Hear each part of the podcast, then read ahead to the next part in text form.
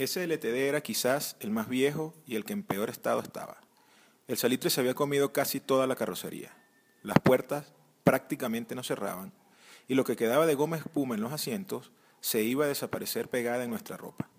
El camino fue totalmente en silencio, solo interrumpido por los chirridos de quien sabe qué lata a punto de caerse cuando pegaba al suelo ante cualquier desperfecto en la vía que no podía ser amortiguado por la ya inexistente suspensión de aquel milagro en el cual nos regresaban al punto de origen, además de los gritos e insultos de mi mamá.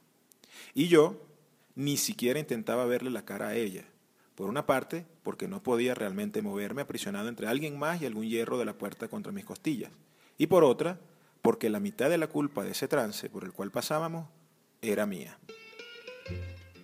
Era la época de oro de los resorts en la isla de Margarita, y nosotros disfrutábamos del periodo vacacional allá como de costumbre. Por toda la isla pululaban jóvenes ofreciendo cualquier cosa por una visita a un resort, franelas, pelotas, calcomanías. Y nosotros, ya acostumbrados, rechazábamos todo ataque que recibíamos. En especial mi mamá se quitaba de encima cuanta persona se le acercaba a ofrecerle un resort, por lo general con algo de agresividad, cansada ya de tanta insistencia. Fue en uno de esos días en que pasábamos por la Mariño cuando se nos acercó una joven a ofrecernos un resort. Mi mamá, como de costumbre, comenzó su contraataque, pero la muchacha utilizó como discurso el hecho de que ella era estudiante y que si aceptábamos ir al sitio, ella se iba a ganar una beca para poder seguir estudiando. Viniendo de una familia universitaria y siendo estudiantes tanto mi hermano como yo, pues intercedimos por la muchacha. Le dijimos a mi mamá que bueno, que la ayudáramos, que era por una buena causa. Ella insistía que no, que eso era un engaño y que no iba a ninguna parte, pero insistimos. Al final, para alegría de la muchacha y con no muy buena cara de mi mamá, aceptamos. Nos llevó por algunas calles hasta un sitio donde estaba estacionada una van blanca donde nos recibieron con aplausos y alegría. Nos sentamos solo los cuatro en unos asientos de lujo y con un super aire acondicionado. Nos ofrecieron lo que quisiéramos tomar. Mi papá y mi mamá optaron por un whisky, lógico en margarita, y les preguntaron si lo querían con agua de coco. Mi hermano y yo nos fuimos por unas cervezas, seleccionando unas gélidas Heineken que rechinaban de frío. Salimos camino al hotel en medio de música y atención VIP. Al llegar, nos hicieron un recorrido por todas las instalaciones. Las habitaciones, el gimnasio, el jacuzzi, el área de fiesta, la piscina y hasta nos llevaron a un sitio para que disfrutáramos la vista hacia la playa de la Caracola. Por supuesto que durante todo el recorrido nos iban actualizando los tragos con una alegría y dedicación tremenda. Nos sentíamos como unos reyes. Luego nos llevaron a un área cerca de la piscina donde varias personas estaban conversando en mesas. Nos llevaron con la persona que nos iba a atender, quien nos recibió como la familia real de Inglaterra. Nos sentamos, mi papá y mi mamá en la mesa con el vendedor y nosotros en unos muy cómodos muebles detrás de ellos. Antes de que comenzara el proceso, mi papá advirtió que no íbamos a comprar, que habíamos ido por ayudar a la promotora, pero que no íbamos a comprar. Como era de esperar, el vendedor, con su mejor sonrisa, dijo que no nos preocupáramos y comenzó el segundo acto. Debe ser alguna técnica de ventas. En una hoja de papel comenzó a colocar números el vendedor mientras explicaba el sistema.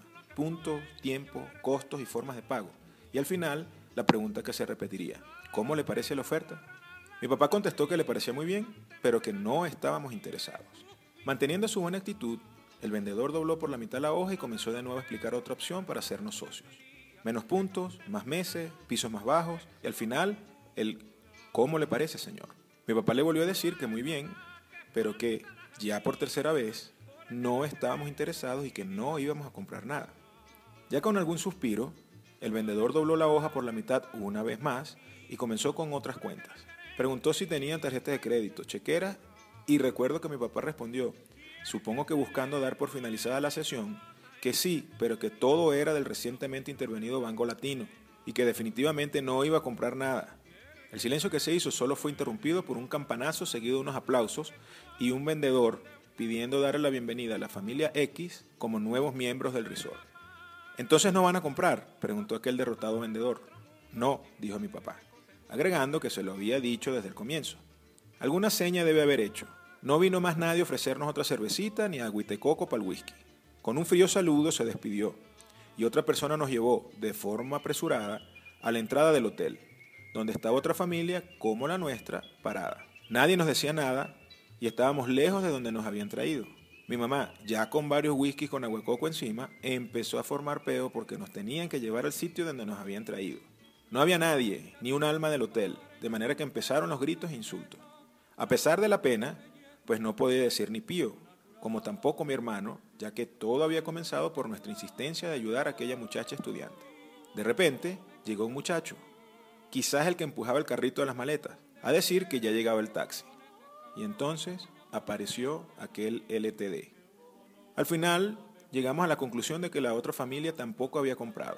Mi mamá fue todo el camino insultando al taxista, inocente de toda culpa, y vociferando de cómo nos habían llevado como reyes y regresado como unos traidores.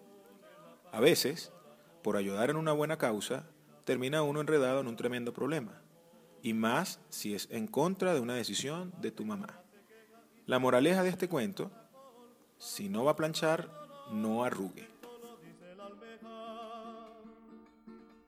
También la papa la reina cuenta su historia pasada, qué vida más desgraciada. Echarnos Dios en el mundo, en estos mares profundos donde no valemos nada.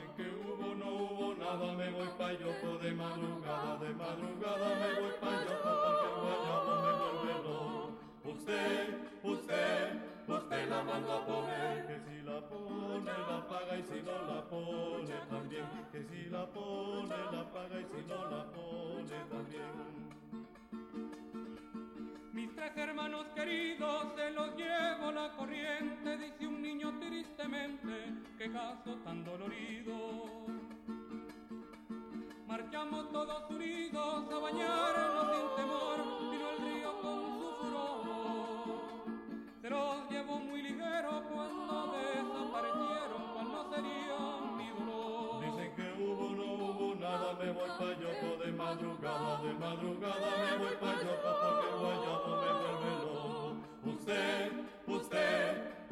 a. Que si la pone, la paga y si no la pone también. Que si la pone, la paga y si no la pone también.